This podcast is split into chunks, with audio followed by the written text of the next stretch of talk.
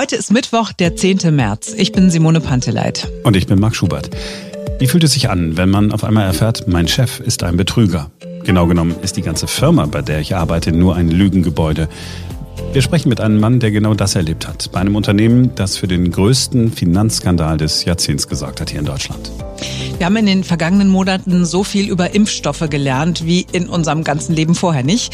Heute lernen wir noch ein bisschen was dazu. Es kann sein, dass Impfstoffe bald aus dem Drucker kommen.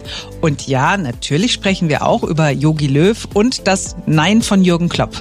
Jetzt beginnt ein neuer Tag.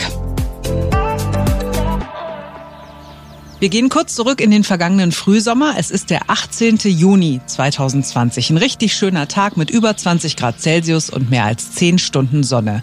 Von den milden Temperaturen und dem vielen Sonnenschein bekommen die gut 5000 Mitarbeiter der Firma Wirecard an diesem Tag vermutlich reichlich wenig mit.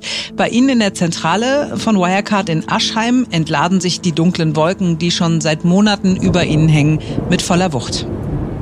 Der Finanzdienstleister Wirecard kommt nicht aus den Schlagzeilen. Das Unternehmen musste heute die Veröffentlichung seiner Jahresbilanz erneut verschieben. Wer knapp zwei Milliarden Euro einfach nicht wiederfinden kann, hat ein Problem. Der Konzern hatte in seinen Büchern die Milliardensumme stehen. Externe Wirtschaftsprüfer konnten das Geld bei den angegebenen Banken in Asien aber nicht aufspüren. Die Folge Panikverkäufe an der Börse. Was danach folgte, wissen wir. Die Milliarden hat es so nie gegeben. Wirecard-Chef Markus Braun sitzt im Knast. Sein Vorstandskollege Jan Maschalek ist spektakulär geflüchtet, womöglich mit Hilfe österreichischer Geheimagenten nach Russland oder vielleicht Weißrussland. Man weiß es nicht. Was man weiß, dieser Betrug ist mindestens so spektakulär wie dreist gewesen und er wird sehr viele Kleinanleger wohl für immer mit Verlusten zurücklassen. Wie sah es im Inneren von Wirecard aus? Das wollen natürlich nicht nur die Kleinanleger wissen oder die Ermittler, sondern so ziemlich jeder, der sich wenigstens ein bisschen für Krimi und Thriller begeistern kann. Wir schauen ab heute ins Innere von Wirecard zusammen mit Jörn Leogrande. Er ist ein Insider. Anderthalb Jahrzehnte ist er bei Wirecard für die PR zuständig gewesen, also dafür, wie Wirecard nach außen hin aufgetreten ist. Dabei hat er auch mit Jan Maschalek zusammengearbeitet und mit Wirecard-CEO äh, Markus Braun. Über diese Zeit hat Jörn Leogrande ein Buch geschrieben, Bad Company, meine denkwürdige Karriere bei der Wirecard AG. Wir haben mit Jörn Leogrande über sein Buch und über seine Zeit bei Wirecard gesprochen. Heute gibt's den ersten Teil unseres Gespräches. Die anderen beiden Teile hört ihr dann am Freitag und Anfang nächster Woche bei uns. In diesem ersten Teil jedenfalls sprechen wir mit ihm über seine Rolle bei Wirecard, über seine Zusammenarbeit mit Jan Maschalek und wie sehr es ihn befreit hat, in diesem Buch alles einmal aufgeschrieben zu haben. Das ist ein bisschen ein zwiespältiges Gefühl. Natürlich äh, habe ich mir relativ viel von der Seele geschrieben. Es wird ja im Zusammenhang mit der Wirecard auch von so einer Art Korpsgeist geschrieben. Und natürlich hat man auch dann das Gefühl, man hat die Kollegen vielleicht verraten, man hat da irgendwie äh, irgendwas reingeschrieben, was den Leuten nicht gefallen wird am Ende des Tages. Also das Buch selber, das, äh, das, das, als es fertig war, da hatte ich durchaus gemischte Gefühle. Einerseits dieses positive Gefühl, auf der anderen Seite natürlich auch, äh, wie wird es aufgenommen? Ja, diese Fragestellung. Haben Sie denn auch Leute mit reingerissen in dem Buch? Hm, nein, das glaube ich nicht. Also bisher sind die Reaktionen aus dem Wirecard-Umfeld in der Regel relativ äh, positiv, also sehr positiv. Das muss man dazu sagen. Natürlich äh, gibt es äh, viele Leute, die sagen, ähm, mit der einen oder anderen Situation, die hätte ich anders geschildert. Wissen Sie, das ist immer alles subjektiv. Man, man sieht es immer von verschiedenen Seiten. Aber im Großen und Ganzen ist sozusagen die Resonanz, die ich bekomme, durchaus positiv. Ich kann Ihnen auch schon mal mein Feedback geben. Ich bin ja Unbeteiligter. Ich habe es gelesen. Sehr unterhaltsam. Danke. Danke, danke. Das freut mich sehr. Darf man das sagen bei einem solchen Buch? Absolut. Ich glaube, das ist äh, ja kein akademisches Buch, sondern ich habe es auch versucht, so ein bisschen äh, unterhaltsam zu machen. Es ist jetzt kein klassisches Sachbuch in dem Moment. Ich glaube, ich habe es sehr subjektiv geschrieben und das macht es, glaube ich, auch schön zu lesen, hoffe ich. Denn mir ging es ja auch um meine persönliche Rolle in diesem ganzen Spiel und jetzt nicht allein die Aufarbeitung der gesamten Wirecard-Historie, sondern so, was ist eigentlich meine Rolle oder wie sieht man das von innen heraus, war so die zentrale Fragestellung. Wenn Sie mögen, gehen wir doch mal äh, zurück. Ihre mhm. Anfänge bei Wirecard, das war äh, 2005. Sie waren Eigentlich äh, Journalist, Werbetexter, Marketingmann, mhm. sind dann bei Wirecard gelandet. Wie sind Sie an Wirecard gekommen? Ach, das war so eine klassische Geschichte, wo ein Freund ähm, gefragt hat, äh, er sucht jemanden, der was schreiben kann äh, für eine Firma, wie irgendwie Münchner Umland. Und ähm, dann bin ich da hingefahren und war jetzt also nicht besonders beeindruckt, wenn ich ganz ehrlich bin. Ist mein erster Eindruck. Das ist so eine, so eine Mittelstandsbude. Und es stellte sich aber schnell heraus, dass die hohe Ambitionen haben. Und ich habe dann, glaube ich, die ersten zwei, drei Jahre meiner Tätigkeit bei Wirecard diese ganze Firma neu geschrieben, wenn man so will, in Anführungsstrichen. Also jeden einzelnen Text, jeden einzelnen Landingpage, jeden einzelnen Geschäftsbericht. Es gibt nichts, was ich über die Wirecard damals nicht geschrieben habe. Und so bin ich eigentlich da reingekommen, durch das Schreiben eigentlich. Das heißt, Sie haben Wirecard ein bisschen cooler gemacht, als Sie damals waren. Wir haben es ein bisschen klarer gemacht, sagen wir es mal so. Als ich angefangen habe, war das eine hochkomplexe Textwelt mit lauter Fachausdrücken, die kein Mensch verstanden hat. Damals, als ich angefangen hatte, hatte das Logo auch noch so verschlungene Globen. Und wir haben es einfach, äh, einfach versucht, einfach diese ganze Firma, äh, der zumindest vom Marketing her so ein neues Fundament zu geben. Also so ein modernes Fintech-Ding draus Genau, genau. In einer Zeit, wo, ich sag mal, der Begriff Fintech noch nicht so in aller Munde war, wie es heute ist. Sie haben gerade schon so angedeutet, sind hingekommen, ja, eher so eine Mittelstandsbude, also eher konservativ. Mhm. Ich stelle mir vor, äh, grüne Wiese, da ist dann so ein Funktionsbau, die Büros sind in Ordnung, alles ist schön sauber, mhm. aber nichts Spektakuläres. Das war jetzt nicht so ein, so ein Startup-Feeling, wie wir das vom Google Campus oder so kennen. Gar nicht. Das war genau wie Sie das beschrieben haben, wirklich absolut nichts Besonderes. Also ich fand das natürlich ganz gut, äh, für die zu arbeiten, war jetzt aber nicht so, dass ich da vor Ehrfurcht erstarrt bin, als ich dahin gekommen bin. Also es ist nicht so, als hätte jetzt ähm, Steve Jobs damals bei Ihnen angerufen und gesagt, Mensch, äh, wir hier in Cupertino, wir brauchen noch jemanden. Das wäre ein anderes Gefühl gewesen. Ne? Das wäre eindeutig mal ein ganz anderes Gefühl gewesen. Sie müssen auch mal bedenken, das Ganze war ja sehr, sehr technisch. Das heißt also, hier geht's gar nicht, ging es gar nicht so um Consumer-Produkte oder äh, Fernsehwerbung oder sonst irgendwas, sondern hier ging es eigentlich im Wesentlichen darum, ein Unternehmen sozusagen einen gewissen Standard zu verpassen äh, im, im Marketing. Und war das so ähm, Lean Management Architektur? Also haben Sie die Führungsriege auch relativ früh schon kennengelernt? Hat man sich ganz normal ausgetauscht? Hat man sich geduzt? Wie war das? Also eine Sache ähm, ist der Wirecard immer geblieben. Das ist diese Dudes-Kultur. Das ist über die 15 Jahre, die ich da war, hat, ist das nicht verändert. Also äh, ich erwische mich auch heute noch dabei, dass ich fast jeden duze. Ähm, ja, es war ein relativ kleines Unternehmen damals. Ich glaube, am Standort München waren da ähm, 120, 150 Leute. Da hat man natürlich relativ schnell alle Leute gekannt. Also da hatte man noch den Überblick, wer wo war, äh, gearbeitet hat. Neue Mitarbeiter, die wurden sozusagen regelmäßig durch die ganze Firma geführt. Ähm, das war schon eher familiär, würde ich sagen. So, und dann gab es da den Markus, wie Sie sagen würden, und den Jan, also den Markus Braun und mhm. den Jan Masalek zum Beispiel. Was, mhm. was waren das für Typen? Ja, also das war jetzt nicht so diese ganz großen Persönlichkeiten, zu denen sie dann später gemacht wurden oder sich selber gemacht wurden, sondern Markus Braun war halt der Chef des Unternehmens. Zu Anfang hatte ich mit dem äh, noch relativ wenig zu tun. Jan Maschalek schon ein bisschen mehr, der war damals der Technik- und Produktchef. Ähm, der hat sich halt immer sehr für Marketing, für Design, für Präsentationen interessiert und da lag es nahe, dass wir uns deutlich mehr ausgetauscht haben. Ich habe den Jan in der Zeit jetzt aber auch nicht als den Übermanager wahrgenommen, zu dem er dann später geworden ist, sondern für mich war das ein ganz normaler Kollege in erster Linie erstmal. Sie deuten in Ihrem Buch das an und schreiben das manchmal auch explizit. Ich sag's mal in meinen Worten, das war mhm. so ein bisschen auch so ein überschätzter Typ. Ne? Eigentlich konnte er nichts. Ja gut, ich meine, er hat halt von seinem Hintergrund jetzt nicht viel äh, gehabt. Er hat, äh, ähm, glaube ich, noch nicht mal das Abitur gemacht, hatte keinen Führerschein, kein Studium, hat sich irgendwie alles selber beigebracht. Also so, dass man jetzt gesagt hat, das ist jetzt der, der Top Entwickler oder Softwareentwickler.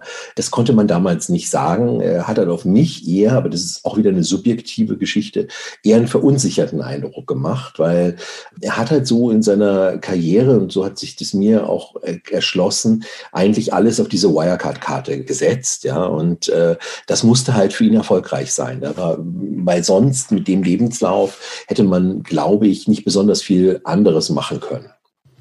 So, dann saßen sie dann da. Und dann haben sie gesagt, Mensch, was der so drauf hat, ich weiß es gar nicht so richtig. Gab es da zwischenzeitlich mal, ohne dass jetzt es externe Berichterstattung gab, zwischenzeitlich mal so dieses Gefühl, sag mal, irgendwie, das fühlt sich komisch an? Irgendwas Flaues so im Magen? Ja, was Flaues im Magen. Eine Sache war natürlich klar, dass in, zu Beginn dieser E-Commerce-Bezahlabwicklung natürlich in erster Linie mal Lösungen im Vordergrund standen für Branchen, die heute nicht so relevant sind. Also Glücksspiel, ähm, Erwachsenenunterhaltung. Erwachsenenunterhaltung, Porno meinen Sie, ne?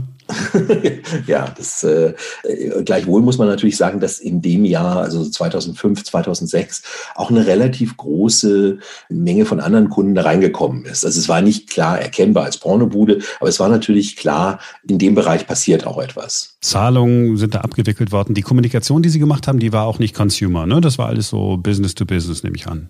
Das war, das war alles B2B, relativ, ja, ich würde sagen, ich will nicht staubtrocken sagen, ja. da habe ich mich bemüht, das ein bisschen bisschen lockerer zu machen. Aber im Grunde ging es darum, Kunden zu überzeugen, die Lösungen der Wirecard äh, zu erwerben oder zu lizenzieren. Und intern lief es eigentlich immer gut. Es gab eigentlich immer nur Wachstum oder gab es Rückschläge? Nein, das gab es nicht. Es gab mit der Entwicklung des Internets, wissen Sie, parallel ähm, ist die Firma immer weiter gewachsen.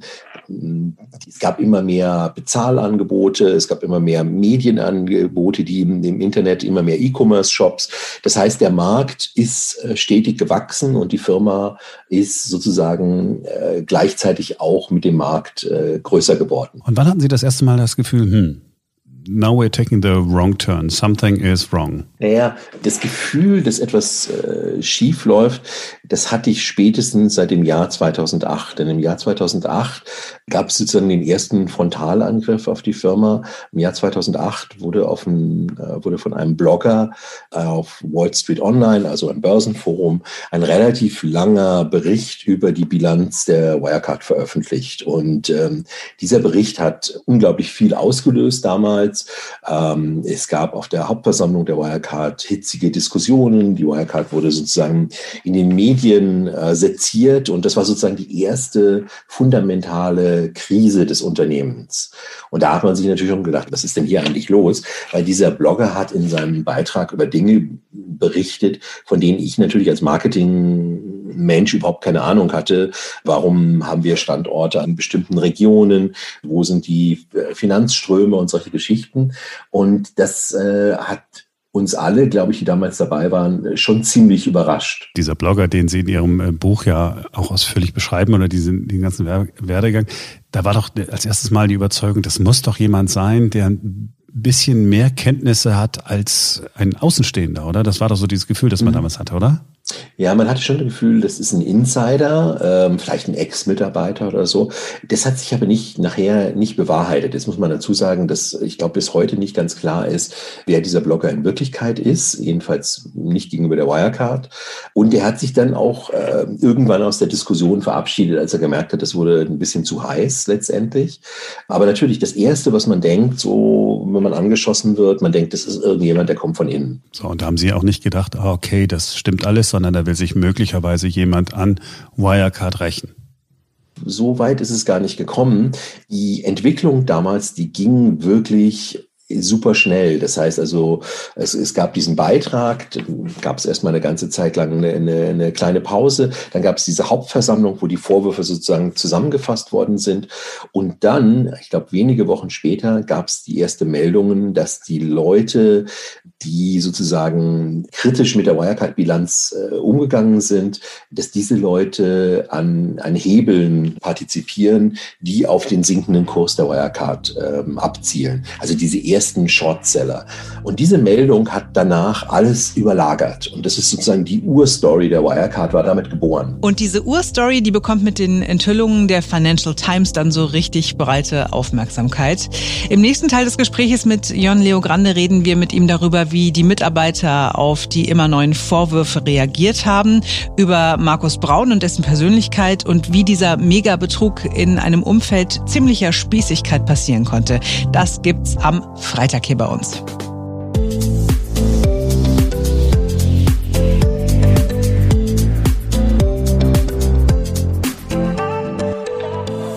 Wir sind jetzt bei einer Geschichte, die wirklich wahr werden lässt, was wir von Star Trek kennen. Ich kann mich erinnern, damals, als ich Raumschiff Enterprise geguckt habe, So ähnlich ist es dazu gegangen. Aber wir fangen mal ganz vorne an. Ja, es ist so schnell gegangen mit der Impfstoffentwicklung gegen Corona wie noch nie. Das wissen wir. Es fühlt sich für uns im Moment auch noch nicht so an, weil wir ja in Deutschland und Europa noch auf den Impfstoff warten. Aber das wird bald anders werden. Und es wird vielleicht nie wieder so sein, dass wir überhaupt warten müssen. Denn es sieht alles danach aus, dass Impfstoffe bald nicht mehr nur in irgendwelchen Fabriken hergestellt werden, sondern der Impfstoff aus dem Drucker kommt und da hergestellt wird, wo man ihn braucht. Wir haben vor ein paar Wochen schon mal ganz kurz darüber gesprochen, dass Elon Musk, ja der Tesla-Mann, kleine Mini-Fabriken für Impfstoffe entwickelt und jetzt erfahren wir, es ist so weit, das gibt es jetzt. Und immer dann, wenn es Simone zu technisch wird, fragt sie Ferenc Reinke, unseren Mann nie verdächtig im Team. Ja, das mache ich. Hallo Ferenc. Hallo. Ferenc, was sind das für Drucker? Ja, ich muss leider total verwirrend anfangen. Also es sind eigentlich keine Drucker. Es sind tatsächlich mehr so Mini-Labore, könnte man sagen. Also das sind so Kästen und die können sich die Bauanleitung für einen mRNA-Impfstoff aus dem Internet runterladen.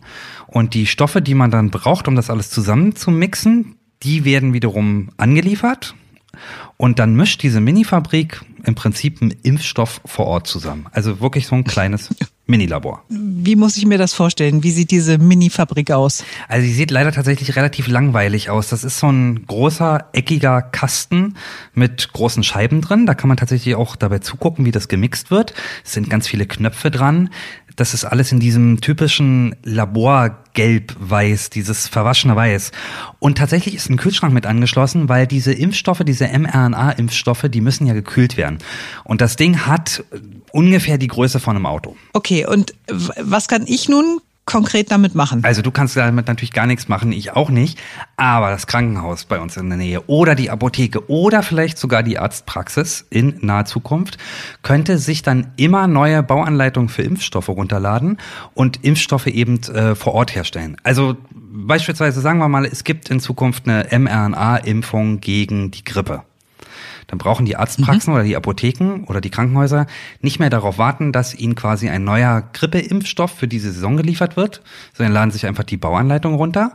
Die Stoffe haben sie im Idealfall irgendwo im Lager dafür, um das zusammenzumixen, kippen das, sage ich mal so salopp, alles zusammen und können direkt vor Ort, ohne diese ganze Lieferkette abwarten zu müssen, den saisonalen Grippeimpfstoff einfach selber herstellen. Elon Musk macht das natürlich nicht alleine. Der entwickelt das zusammen mit CureVac, denn die sind zusammen mit BioNTech und Moderna ganz weit vorne in Sachen mRNA-Impfstoff. Wann gehen diese Geräte an den Start und wann produzieren die den ersten Impfstoff, zum Beispiel in Arztpraxen? Also es gibt schon einen Prototypen, der steht auch hier in Deutschland. Es sollen noch zwei weitere dazukommen. In diesem Sommer wird erstmal getestet dann ist das natürlich leider noch nicht marktreif. Aber es ist nicht mehr nur irgendein Plan, den man irgendwann mal umsetzen will, sondern ähm, in ein paar Jahren könnte es tatsächlich Realität werden. Wenn Elon Musk mit drin hängt, vielleicht auch noch ein bisschen schneller, der ist ja eher so der ungeduldige Typ, sag ich mal. Das ist schon der Wahnsinn, ne? Vor einem Jahr hatte solche Impfstoffe noch niemand auf dem Schirm und jetzt auf einmal sollen die quasi überall auf der Welt hergestellt werden können. Ja, ist schon tatsächlich eine ziemlich coole Sache und es ist ja sogar eigentlich noch ein bisschen besser, weil man kann ja damit nicht nur Impfstoffe drucken beziehungsweise ja herstellen, sondern tatsächlich Medikamente, denn die mRNA-Forschung hat ja eigentlich mal damit angefangen, um Impfstoffe und Mittel gegen Krebs zu entwickeln. Das heißt, äh, das, wovon wir jetzt gerade reden, Impfstoff gegen Grippe oder Corona, ist vielleicht nur die Vorstufe. Vielleicht können wir in ein paar Jahren in eine Arztpraxis gehen und uns vorbeugend gegen irgendwelche Krebsarten impfen lassen. Schon ziemlich, ziemlich coole Vision. Ja, wir sind dann tatsächlich wieder bei Star Trek. Ne, tatsächlich, da war es ja auch so, zack, alles war irgendwie dann da, kam dann da raus, auf den, auf den Knopf gedrückt. Ich find's Wahnsinn. Ich find's Wahnsinn. Es hat zwei Nachrichten gegeben im Abstand weniger Stunden, die nicht nur Fußball Deutschland interessiert haben. Die erste Nachricht, Jogi Löw tritt zurück. Ja, das war überraschend, aber mitgenommen hat es von niemanden. Für ein paar Stunden dann gab es etwas wie Hoffnung für den deutschen Fußball, aber dann kam die zweite Nachricht und die Hoffnungen hat der Hoffnungsträger selbst zerschlagen. Nein, ich werde in oder nach diesem Sommer, wann auch immer das sein wird, werde ich nicht ähm, als Bundestrainer, als möglicher Bundestrainer zur Verfügung stehen. alles. Ich habe ja einen Job. So eine ganz einfache Aussage. Also eine ganz andere Situation. Also man unterschreibt Verträge und im, im Allgemeinen versucht man sich daran zu halten. Ähm, und ich hatte bei Mainz Verträge und habe sie ähm, eingehalten, obwohl es von Bundesligisten und Vereinen mit mehr Geld und mehr Renommee möglicherweise aber sie Interesse hatten. Alles immer im Leben ist immer Timing. Ähm, und wenn es nicht passt, dann muss man sich nicht aufregen, sondern einfach zu den, ähm, mit, den, mit den Umständen umgehen. Und das ist mir noch nie schwer gefallen. So, also das wird erst einmal nichts. Mano. Ich persönlich bin wirklich enttäuscht darüber. Ich habe genau mit so einer Reaktion gerechnet. Egal welche Frau man fragt. Ach Jürgen, ach Jürgen, oh, der Jürgen Klopp. Ein anderer Name ist auch gleich zusammen mit Jürgen Klopp genannt worden, völlig klar Hansi Flick, der Bayern-Trainer. Die beiden Flick und Kloppo haben aus nicht sportlichen Gründen vor einigen Wochen für nicht sportliche Schlagzeilen gesorgt. Und zwar, weil Flick zur aktuellen Corona-Lage, leider möchte man sagen, das hier gesagt hatte. Ich finde, so, so langsam kann man die sogenannten Experten gar nicht mehr gar nicht mehr äh, hören. Ja, auch, auch Herrn Lauterbach, ganz ehrlich, jetzt, weil Sie es ja gerade angesprochen haben, er hat immer zu irgendwas äh, was zu sagen, ja, immer ein Thema, äh, wo er sich dann immer wieder meldet. Ähm, ich finde, die sogenannten Experten, die Politik, die sollen zusammensetzen und, und wirklich mal eine Strategie entwickeln, dass man auch mal irgendwann wieder Licht im, im, Tunnel sieht. Und das war dann die Gelegenheit, noch einmal Jürgen Klopps Reaktion auf eine ganz ähnliche Frage aus dem vergangenen Jahr herauszuholen. Look, what I don't like in life is that um, a very serious thing, a football manager's opinion is important. I don't understand it. I really don't understand it. It, it, it can, could ask you. You are exactly in the same role than I am. So, and it's not important what famous people, what famous people say. No, you have to. We have to speak about the things in the right manner, not people with no knowledge, like me, talking about something. People with knowledge should talk about it and should tell the people, do this, do that, do this, and everything will be fine or not. So, and not football managers. I don't understand that. Politics, coronavirus why me? I wear a base cap and uh, have a bad shave. Uh, I'm concerned as much as you, maybe less. I'm not sure. I don't know exactly what your amount of is of being concerned, but um, my opinion is really not important. I'm, I live on this planet and I want the planet be safe, healthy. I wish everybody the best, absolutely. But my opinion about Corona is not important. If somebody tells me we play football, we play football because I think smarter people said we can play football I will not make the decision. Ja, wir müssen zugeben, das war eindeutig die intelligentere Antwort, die Jürgen Klopp da gegeben hat. Und trotzdem, Flick kann der perfekte Nationaltrainer sein, egal was er da über Herrn Lauterbach gesagt hat. Habt ihr mitbekommen, dass äh, noch ein anderer Name im Gespräch war, den Mehmet Scholl ins Spiel gebracht hat? Nee, welchen? Lothar Matthäus könnte Ach es so, doch werden. Ja, ja, ja. Der Name Lothar Matthäus wird immer genannt damit sich alle ja, an dem abarbeiten können. selber, aber dass jemand anderes ihn ins Spiel bringt, das war doch relativ neu, oder? Ja, aber lustig ist es doch. Der taucht immer auf und er wird es nie werden. Niemals. Ja. Ich hätte mich auf Jürgen Klopp gefreut, vor allen Dingen auf die coolen Pressekonferenzen vor und nach den Spielen äh, der Nationalmannschaft. Das hätte wirklich sehr, sehr unterhaltsam werden können. Ja, die besten Klopp-Sprüche sehr unterhaltsam gibt's in wenigen Sekunden bei uns. Wir sagen jetzt schon mal Tschüss für heute. Bis morgen, denn dann ist wieder ein neuer Tag. Bis dahin, wir freuen uns auf euch. Sometimes you one comes to the other.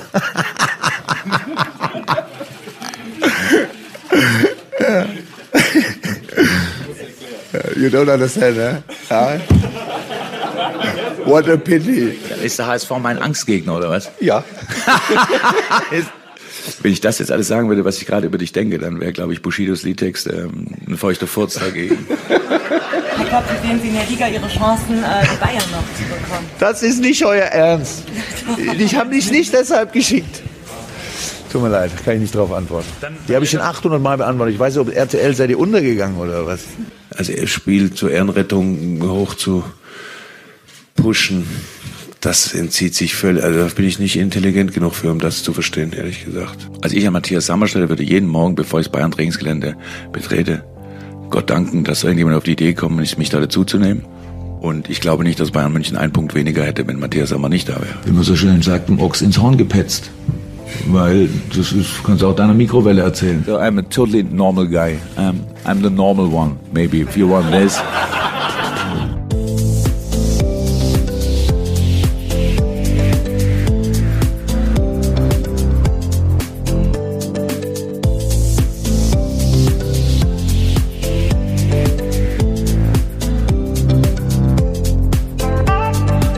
Und tatsächlich ist ein angeschlossener Kühlschrank mit, äh, mit drinne. Super, jetzt klingelt's. Willst du nicht mal wirklich eben schnell aufmachen? Ich, Gucken, wer da ist. Ich bin also ganz neugierig. Ich guck mal, ist bestimmt der Postbote. Ach so. Ja, bei dir klingelt er. Simone hat andere Erfahrungen mit DHL gemacht. wow, das abgesagte Amazon-Paket. Ach wie? Bei dir kommt sogar ein Paket an, das du gar nicht mehr bekommen solltest? Ja, richtig. Ich habe gerade vor einer halben Stunde habe ich eine E-Mail bekommen, dass sich die Lieferung leider verzögert. Und jetzt kam es gerade. Und was ist es? Eine handcrafted Tagesdecke. A what? Die hätte ich doch für dich machen können, Ferenc.